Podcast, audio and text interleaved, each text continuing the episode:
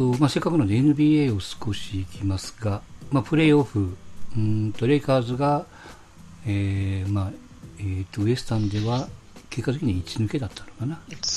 うん、ですね。うん、で、クリッパーズ、えーデンバー、あとは、まあ、ヒューストンと OKC と3-3楽しんで、になってま楽しんでるんじゃないで。すか。楽しんでるんじゃないですか。まあ、もうクリポ様々ですよね、本当にもう。すげえなと思うけどね。うん。うん。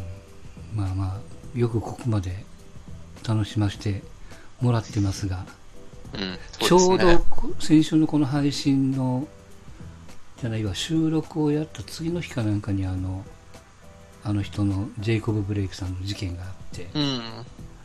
ね、ブラック・ライブズ・マター云々ということで、うん。プレーオフがストップしたりと、まあ、ストップというか、ボイコットか、あと、うーんと、テニスの大坂なおみもね、まあ、冒頭こう、まあ、彼女もボイコットみたいな、最終的には戻りましたけど。うん。でもどう思われます？ボイコットって。あでもね、あれがないと日本人は知らないまんまだと思うよね、やっぱね。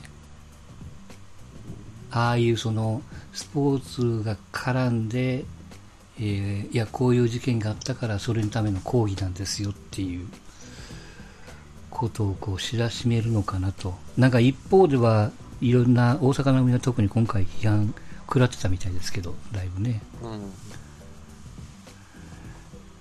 んメジャーもそうでしょ？なんかストップしたりとかしてましたわね。ああ、ミルウォーキーブリュワーズが。うん。だからね、ボイコットは、しょうがないかなっていう気がするけどね。その、世界へ知らしめるための、いわゆるこう、まあ、啓蒙活動じゃないな。なんかそういう一つの手段になってるから、今は。うん。そうですね。うん。で、実際この、こう、アクションを起こすのがやっぱその国賓さんやからね。うん。うん、あの事件の中身そのものは結局、まあ、僕もよく分かってないような状況は状況やけども。あの動画だけ見せられるとやっぱちょっとショッキングやからね、そう、だからね、こう、うん。誰も全貌ってわかん、本当の全貌ってわかんないし、あの、うん。ね、結局その、黒人に殺される警察官も、白人の警察官もめちゃくちゃ多かったりとかすするんですもんね。そこだけ切り取られると黒人をなんで優遇してんだっていう話にもなるでしょうしね。う、うん、でまたこうタイミングがいいのか悪いのかあの17、8の男の子がなんか銃持って出てきたじゃないですか、うん同じタイミングでね。そうう。んまあだから動画って怖いもんでそこだけ見せられるとえって思うけども本当に言うように実態がどうなのか分かんないしただ7発8発も後ろからはやりすぎやろっていうインパクトが残るっていうね、うん。うん、これは収集つかないですよね、多分。ただあれでしょ NBA は結果的にそのまたこうプレーを始めたのはあの、まあ、ゲームの会場をなんか選挙の時の会場にするっていう約束を取り付けたっていうそうねで、す。ねうん。あとは何だったかな、結局、試合をして、その人たちが、かまあまあ、勝つなり負けるなり、もうあれなんですけど、その試合をしてからこその、だからこそのこう発言に、うん。あの影響力もあるしうん。っていう結論に至ったみたいな話は聞きましたけどね。うんまあでも今後も起きるでしょうしね。うん、落としどころっていうものは絶対ないから。そうね、うん。ねえ。本当に難しい問題ですよね、人種差別って。うん黒人の話をしたらウイグルの話が出てて、白人も差別されてる、アジア人も差別されてるっていう、うんなんかすごい面白い、ツイッターですごい分かりやすいなと思ったのが、こう家の台所を掃除してると、お前トイレも汚れてるだろうって周りから言われてるみたいな。うんいや、まずは台所掃除してんだよって言って。で、トイレ気になったらお前ややれよみたいな、うんこう、意見が面白い表現だなと、確かにでも、うん、そうだなと。まあでもね、コロナで収入が削られてる中で、ね、うん。こっちの方でも中断とか中止とか、まあ最悪の場合シーズンアウトみたいな話になると、本当にいろいろ立ち行かなくなるから、うん。結構不安定な、まあね、バックにバスケは特に黒人社会みたいなところがあるんで、うん。まだね、野球とかは、その、うん。まあ言うて白人さんとか、あと中南米とかがうん多分構成比としては多いのかな。だろうけど、バスケはちょっと、トランプの関係性もリーグ自体が良くないんで、やっぱ、うん。うん、ちょっと大変なところに手突っ込んだなっていう感じはしますね。うん、だからまあね、嘘か本当か分かんないけども、今回の事件の警察にはあの、いわゆるこうハンディのカメラがまだこう設置されてないというかね、警察官の、うん。うん、だから全貌が分からないとか、ちょっとこう、ブラックボックス的なものもいっぱいあるみたいなんでね。うん、そうというかね、いやあのデモするのは結構なことなんだろうけど、あれがね、暴力がどうもにもならんと。うん。まあ、あとはそれにいろんな絡んで出てくる人がおるからね。うん。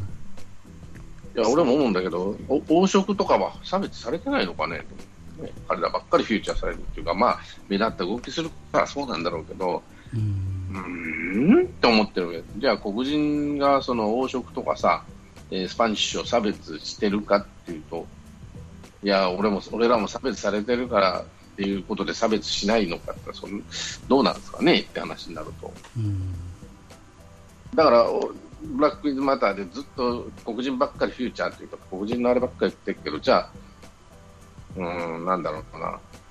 東洋と、あの、キイエローとスパニッシュはどうしてるのって話になる。あんなに人種のるつぼの国なんだからさ、う。うんん、なんか、そそれを思うと、その黒人だけそんなに、まあまあ、過去からの経緯が違うって言われればそれまでなんだろうけど、うん。うん、だからやっぱりそういう世界にあまりこう精通してない、うん、まだ日本とか、あの本当のところがよくわからないというかね。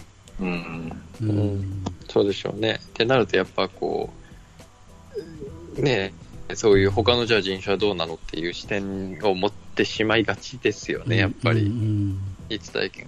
なんだったかな、僕、あの、結局その、こう、理論とかじゃなくて、やっぱり最終的には感情の部分うん。で大きいと思って、あの、ちょっと沖縄の知り合いの方と昔話してた時に、うん。その米軍がいる意味もわかるし、その日本で必要なのもわかるし、その経済的にも、うん、こう、裕福にしてる部分はあるのは、頭では全部分かって、まあしかも話してる外人の人はいい人がやっぱ多いと。うん。あ鼻頭で分かってんだけど、やっぱ同じ、まあ、あの人たちってこう、うちなんちゅうじゃないですか、自分たちのことは。うんうんあの、沖縄県民っていう、県人っていううん、の子供たちがレイプされたりとか、その事故で殺されたみたいな例っていうのが、やっぱどうしても飲み込めないって。うんなんでもう、それは日本うんそうそう。結局、ね、自分たちと同じ立ち位置の人たちがやられるかやられないかっていう。うん、だから逆差別なんだよね、例えば日本人のレイプの数と黒人ああ米軍兵のレイプの数だったら圧倒的に日本人の方が多いらしいし、割合も高いらしいんだよね、でも許せない。ということは差別してるんだよね、彼らも。であの逆差別。だから結局人間って差別の生き物なので、その差別されてることをさ、その逆差別も自分をしてるよっていうところが気がついてないわけじゃないんだろうけど、許せないんだよね。まあまあ特に沖縄の場合はそうやってこう犯罪があった後に基地の中で囲われちゃって罪を問えないっていうこうペナルティーというかあるじゃないですかハンディが、うんうん。要するにやられ損みたいな、うん、まそれが足かせになってると思うよねとうん。だからね、やっぱ黒人の立場に立ってね、うん。親から警察の、その、や、ね、こう、なんかあった時の対処の仕方とかって教わったりとか、うん。そのあ事件は起こしてるっていうのは分かるんだけど、やっぱり、白人との対応の仕方とかっていうね、やっぱ見ると、やっぱ飲み込めなくなるんでしょうね、もう。だからうん気持ちの中にどっかその、あるんですよ。差別を自分がしてることを気がついてないうちに差別をしてるというかね。その、例えば黒人の警官が黒人を撃ったからって誰も怒らないわけだから。だから警官対民衆じゃないわけなんで、あの話はね。でも実際は警官対民衆の話なんでしょってことになるわけですよね。うん。まあだからもう最初は感情ですよね。感情ですよね。もそうそうだから、都合のいい感、俺から言わせたら都合のいい感情なんですよ。なあの、都合がいいが許せないっていうのが、例えば、なんていうのかな、さっき言った、あの人もそうだし、差別されてるとか、そういうふうに受けてる、あの、冷遇されてるっていうのは、まあ、一定の、なんていうかな、それ、それは、なんていうのは非常によくわかるし、されてた、されてるだろうし、されてたんだろうし。じゃあ、色眼鏡で感情としてはそういうふうに見ちゃうっていうこと、じゃあ俺が当事者になったらならんかって言ったら、それは分かんないですね、当事者ないないんだから。うん、でも、外から見ると、じゃああなた方冷静に判断できてますかっていうところは、これはちょっと疑問かなって気はするんですよ。だから、ま、日本のマスコミにしても海外のマスコミにしてもあの芸能人にしてももうちょっと冷静に聞いてみた方がいいんじゃないのっていうのは俺のやっぱ暴力暴力反対っていうかデモするのは結構なことだけどなんで略奪したり家ぶっ壊したりねするのって思うわけですよ。あるいはこあの白人が稼いだ税には俺らのも俺らのあれから搾取したから取っていいんだってむちゃくちゃな理論をするわけですよね。それをなんで許しちゃうのかなと思うわけそっちのそっちもそっちで言わなきゃなんないんじゃないのと思うだから白人なんかツイッターかなんかでね白人の夫婦がライフル持って黒人にね黒人がその襲いかかろうとしたらライフルで追っ払ったっていう話もあるんで、まあでもその黒人が暴動を認めてるって、暴動してる人たちは主張してますけど、暴動してない人が認めてる絵って僕見たことないんですよね。うん、だから日本のマスコミってそのマスコミだけ見てるともう認めてるわけよね。ね、暴動はいかんよっていう報道が一つもないんですよ。えーっと、BLM だけ言ってて、いや、それはそれであるんだけど、暴動はやっぱりダメですよねっていうふうに、あの、一つだけあったんです。えーっと、フジテレビのプライム、プライムニュースやね、あの、三田さんあがか言ったんだよね。もうちょっと冷静に考えましょう。ああ、この子頭いいな。頭って冷静だな、相変わらず、あの、テレビ朝日系は、ね、差別はいかんしか言わないし。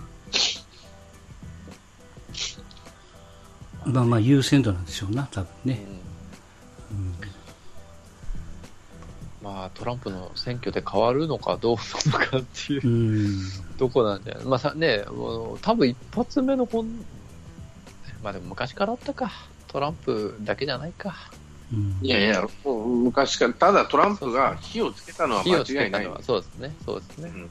くすぶってたものにボッとつけたっていうのは、あの人の発言とか、あの人の、まあ、言動とか、過去からの、その、生い立ちっていうかね、成り立ちとかいうのがあると、やっぱり、お金持ちさんには気に入らないっていうと、じゃあ彼が、その、やった政策が本当に黒人とかさ、ただ、違法移民は許さんよっていうのは、それは別に当たり前の話で、本当はね、本当は当たり前の話なんだけど、うん、それを、なんていうのかな、オバマみたいに格好つけてたのが、今までの白人は気に入らんかったわけだよね。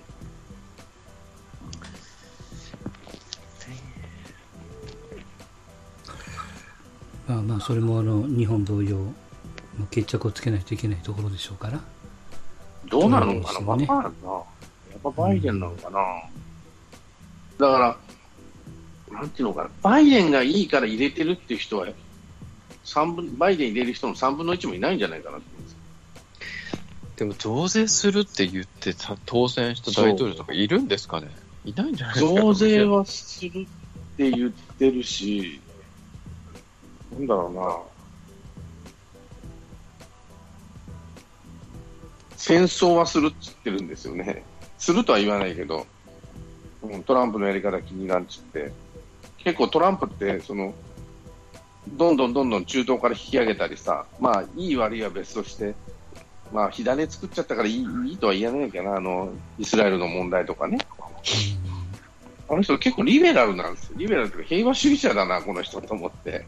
もうそんな関係ないところに俺ら、うちの大事な兵士を行かせられないってへっちゃらで言うからね。ねだから一言多いんですって、あの人。で、オバマもやれんかったことをどんどんやってるから、ああ、この人って平和主義者なのかなと思ったら、バイデンは多分、い突っ込むと思うんですよ、中東にまた手を。ってなると、うん、元のアメリカに戻るじゃんってなるわけなんで、バイデンがやってることを言えばね。でもあれでしょ、応援組は、それでもトランプよりはマシっていう方なんでしょうな。だからアンチトランプでしかないってことは、うん日本の安倍晋三、よくさ、半年、1年ぐらいまで安倍以外だったら誰でもいいって言ってた人たちは黙ったじゃん、今回。石破がいいって言ってるわけじゃないんだろうけど、黙ってんじゃんって話になると、まあ、最近では石破がいいって言ってるのかもしれないけど、ね、それと。一緒でトランプ以外だったら誰でもいいんでしょって話だよね。そうそうあの安倍さんが辞めるじゃないですか、うん。ちょちょっとだけ話変わります安倍さんが変わって、あのすごいね、安倍、やめろ、やめろっていろんな人から言われてて、まあ、次変わるんですけど、僕小が、広島東洋カープの尾形監督にちょっとダブるところがあって、あの 今、笹岡さんの文句、めちゃくちゃ言われてるじゃないですか。うん。これ見たことかって話になそうるそうそうそう。尾形は無能だってすげえ言ってて、で、結局、やっと監督変わったと思ったら、なんかもう、ああ、ひどいひどいみたいな声をよく聞くんで、なんか、先々の日本とカープってちょっと、ね、うん同じようなかぶってる感じかもしれないね。そうそしたらもちろんね、あの時はその、え菊池が働いてとか、田中康介が良くてとか、まあ日本で言うと、例えばトランプが、えがよくあのやってって、まあ全体的に株高でみたいな、それは状況的にはいいんでしょうけど、結果としてね、尾形が辞めて し沈んでいくっていうのが、ね、今回も安倍さん辞めてなんか変に沈まなきゃいいなって、うんすごい僕の中で被ってんですよね、尾形監督と安倍さんって。うんまあまあでも大なり小なり落ち込むのは落ち込むのは間違いないからね。間違いないですよね。うん。うん、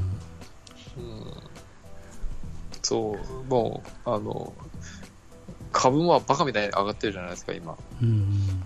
まあ、基本的に、あの、え金すりまくって、要はもうインフレ、まあ、インフレみたいな感じに起こしてるので、結構やっぱ言われてるのは、1、2年ぐらいの間にクラッシュするだろうみたいな話はやっぱ出てますよ。うん。うん。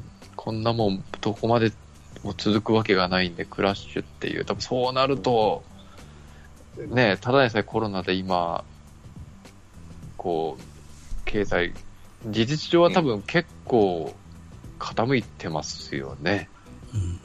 そうそう。だからこそ、とにかく、もう菅さんお願いで、いろんな重鎮が担いで、お前しかおらんっていうふうにね、固めちゃったわけやから。と、まあ、ダメージはね、菅さんいや、でもあの、なんだったっけ、藤井さんか、えー京大の教授とか、宮崎、うんなん宮崎とか、あと高橋洋一かな、あの人は。うんうんうんもうすれすれってあの人が言ってたわけよね。すれすれと。要は借金のヘチマもあるかと、バンバンバンバン吸って前。あ、そうそうそうそう。うんじゃあ実際やりまして、やってますよねって話になると、あの人は、今度は消費税やめろやめろっていう話になってきて、それはまあまあわかるんだろうけど、吸って、吸った結果、じゃあクラッシュするよってなった時、彼らは何て言うのかなと思ったら、黙ってんだよね、その件に関しては。ここずるいな、この人らと思って。高橋洋一も嫌いじゃないんだけど、俺。藤井さんも面白いんだろうけど、うん、本当に実際す、俺はするするのはいいんだろうけど、やりすぎたらしんどいよと思うんだけど、再現なしにすりゃいいんだよ、なまなっていう感じでやってるからね。でもクラッシュしうん、誰誰か言うととね、3円ないしすれるんだったら、すりまくって、アップルとか、もう全部買っちゃえばいいんやって言ってね。うん。うん。ただアメリカと違うのは、吸った結果、日本増税に持ってきますからね。うん。うんそうアメリカとかね、これにさらに減税とかかまして、あのバブルをバブルで終わらせないぐらいの気概でやりますけど、どうやったっちゃ日本は、ねここから税増税されるのが、もう、もうある程度目に見えてますもんね。うん。ううん。ん。あ後で返して的なね。うーんそれがね、岸田さんとかは確か増税主義者でしょ、確か。うん。うん。あの人は、まあ、金。まあ、菅さんはまあ、当然ね、安倍さんの党首だから、増税とか消費税上げていくって思うけど、石破になってどうなるかってことだけど、まず無理だと思うけどな。うんうんたださ、今面白いのは、その左巻きの人がその石破石破って言ってるけど、あの人、確かゴリゴリの憲法改正主義者じゃなかったっいや、もう野党に整合性なんてないですよ。け？黙ってるけどさ、あんた、憲法改正とか、その防衛大臣の時結構、他の国に対してきついこと言ってたよねって話になるわけでね、そこどうするつもりなのかねと。皆さん応援していただいたから、まあ、変えるのかなと思ったりするしね、俺は。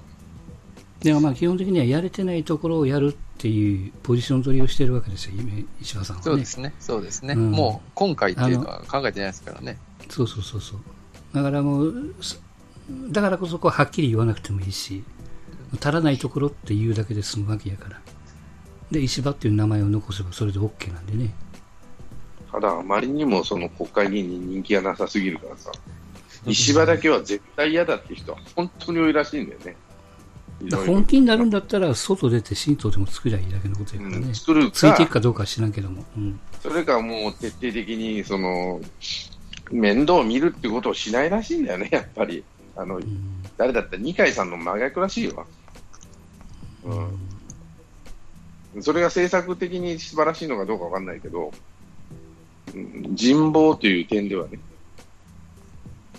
残だかそうでも最初に言ってたその真逆を抱えてる、同じ党内で抱えてる政党なんで面白みはやっぱありますよ。自民党っていうのはやっぱりその、その中でねやっぱ。り懐が深すぎるぐらい深いよ。本当に。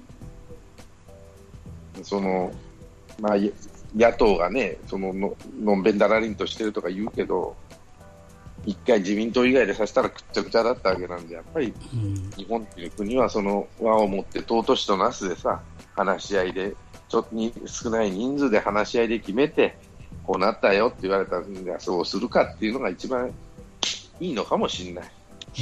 あの、東洋人はね。あの、ガツガツガツガツ意見を言い合うってことがさ、苦手なのかもしれないし、この国の人たちは。ちなみに菅さんがあの球団を増やす派なのかどうなのかってのは誰かがなんか質問しに行くような気はしますね。なんか安倍さんはね、球団増やす方の意見お持ちでしたよね、確か。そうそうね。16かな。うん。そうそうそう。どっかのスポーツ記者が早めになんかそれを聞いてなんかまた、これもさ、憲法改正と一緒でやるようでやらないんで。やんないですね。やれないですね。なんで結局、やれないと。その、だから、なんていうのかな。憲法改正と一緒、さっきも言ったけど、俺が生きてるうちに憲法改正もないし、多分12球団から増えることもないと思う。うん。そまあ、曲がり間違って、その独立リーグがもう一つ元気が出てたらね、いろいろこういじりようがあるかもわかんないけど、一からってやっぱしんどいよね。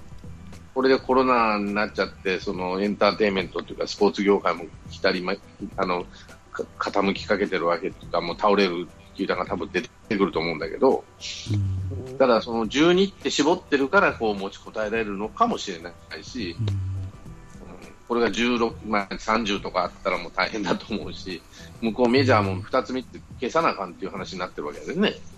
うんもうだから30はまあ持ちこたえられる。そうそう。あの、J リーグが、えーっと、増やす減らすじゃなくて、全員生き残るっていううんことでやってるのと一緒で、やっぱりプロ野球も今は増やすっていうのはちょっとね、やっぱどうでも考えにくいし、うん。よっぽど余裕がありゃっていうことですわな。うん。はい。えーっと、あとは何でした？うんと、前回ちらっと言ったあのメッシ、結局、なんかちらっと話出てるのが、マンシーと、えーっと5、5, 5年800、800何億、900億。えぐいな。え？年俸ですか？年俸とか。あ、移籍金なのかな？あ、総額って書いてある払うんですかね？そんな払ったら、吹っ飛の。べてない年俸ですかその換算150億。さすがにマンチェスターシティでも、あの、原価し移籍の原価償却だけでそれ100億とか、150億とかなるでしょうから。うんで、あれでしょ、どうスペインリーグは、あの、あ、でも移籍金払うとあれなのか、700ぐらい億ぐらい、あの、契約解除金を払え、メッシが払わないといけないよね。確かね。うん。そうそう、メッシもしくはその、当該クラブ。ね。相手さんね。うん、うん。そうそうそう。そんなんはさすがに無理だと思うけどな。うん。どうなんだろうな。多分スペインリーグ、まあ、リーガでもね、メッシほどの選手が他リーグ、他のリーグに行くと、うん。あの、世界的な選手もなんとなくいないですからね。うん。ロナウドいなくなって、メッシもいなくなると、まあそういうこともあって、うん。その支払いをしろって正式に通達してましたけど、どうするんですかね？揉めるだろうな。うまあ揉めてんでしょうけどね、今。そうね。もうもうでも止まんないでしょ。もう会長が辞めるって言っても、もうその、ブレーキも効かないやろしね。うん。うーん、そうでしょうね。多分そうでしょうね。うん。うんもうでも始まりますからね。確か。あとなんかスアレスがなんか、あ、か出てるゆう、ゆんですようべ、ゆうべかゆうべにっていう話は出てますね。う。うんん。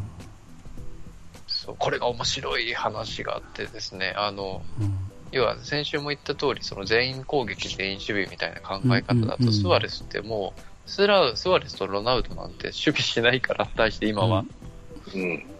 トレンドじゃないんですよ。もうはっきり言って、うんその考えの。で、タイムラインとか見ると、日本ってすごい反対してるんですよ。日本人って。反対？うんスアレスの獲得に、ユベントスファンあはいはい。もう、やっぱり、ロナウド守ら、もうそんなに守らない。スアレスももう年齢高いし守れないし、そんなチーム勝てるわけないってあるんですけど、海外だと、うんウェルカムなんですよ。ほんま。うん だからやっぱ、なんか面白いな、ね、サッカやっぱり。ーをより深く見てる彼らだから、どっちかというと日本、そうそう、日本人的な考え方を持つかなと思ったら、意外と、こう、ん。関係ないんだよね。関係ない、もうおーみたいな、来てくれるんだみたいな感じで、こう、盛り、なんで、日本と世界のその、スワレスに対する、あの、いなんですかね、投票みたいなアンケートを取ると真逆の結果になるっていうのが意外と面白いなと。うんあまあ、海外とかもそうなの、アメリカとかのやメジャーとかもそうなのかもしれないですね。だから、あの、まあ、ヤンキースとかもそうですけど、もうどんどんいい選手を取ってきてっていうのが支持されるのって、まあ、うん簡単に言うとミーハー的なところの要素が、意外に日本人とかよりもうん。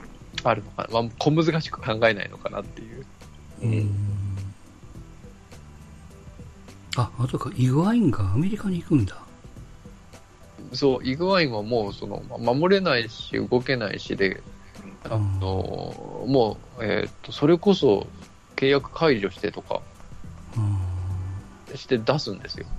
で、それよりは多少は動けるでしょうけど、同じ流れの選手が、を取ろうとしてるから、うん。結構日本だと、えっていう感じなんですけどね。全然違いますね、海外は。い。いややっぱり日本人ってチームみんなでやるっていうことを重視するんだろうね。そそうそうだと思います、圧倒的に。ーうん。う。んやっぱりその、うん、和を乱すものっていうのは日本人やっぱ嫌いなんだよだから石破さん嫌われるんだよ。和をやっぱ和の中に入っていかに調整を上手にやってみんなで楽しく、まあ、ややっていくかってことが日本人が一番重要なことなんでしょこの農耕民族の土着民族に染みついもう DNA の中に染みついているものが。うん。だからやっぱり、そのいいかあの個人プレーでもいい、いい、この人見たいなんてことは言わないんだろうね。まずチームの優勝、まず自民党の、えー輪を乱すような人、だ会社でもそうじゃん。ねやっぱりいい意見持ってたりするかもしれんけど、輪を乱すやつってやっぱり嫌われるじゃん。嫌われて、うん結局仕事ができなくなるっていうかさ、動けなくなるっていうかさ、まあまあ戦国時代からそういうことやからね。うん、しょうがないんだよ、この国は。で、だから、その、なんていうのかな、突拍子もない人が出てこない。まあまあ、何十年に一人、何百、百年に一人ぐらいはね、いろんな分野で突拍子のない人は出るけども、うんうん、革命が起きる時が何百年に一人、一回あるけども、でもやっぱり平常時だよね、まだ。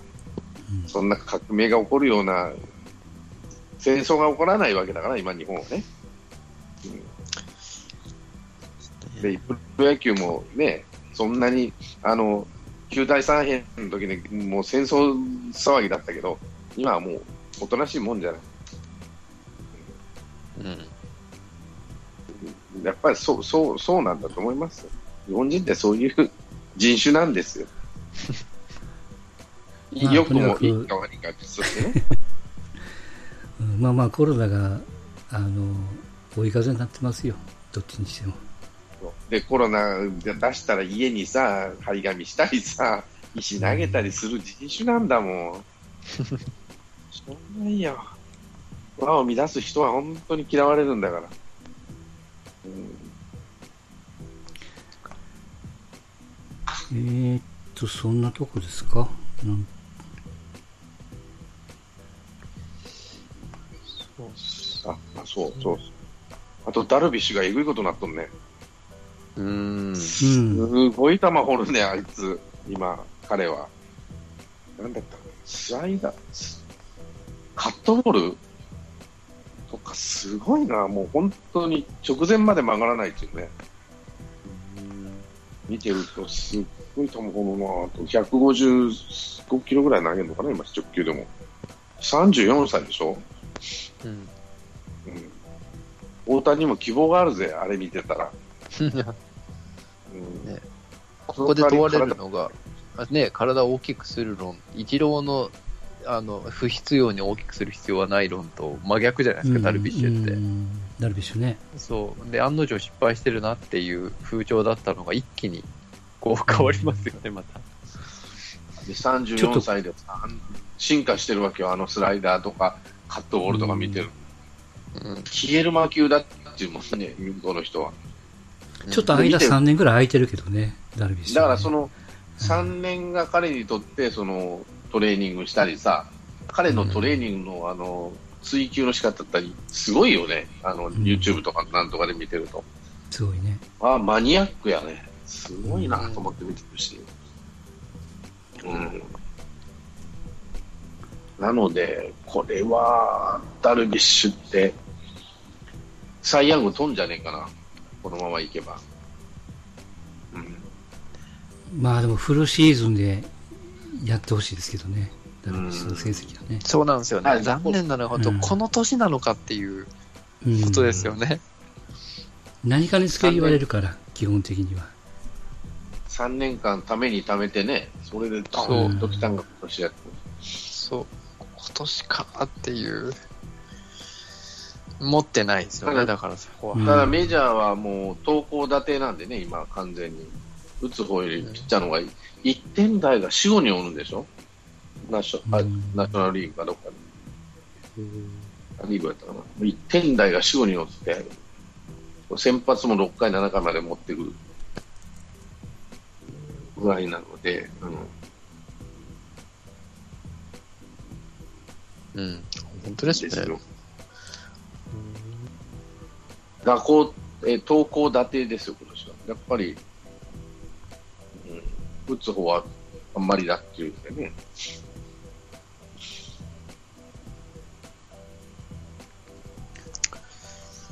まあいいんじゃないですか、山口山口も勝ち星を上げたし、えーっと、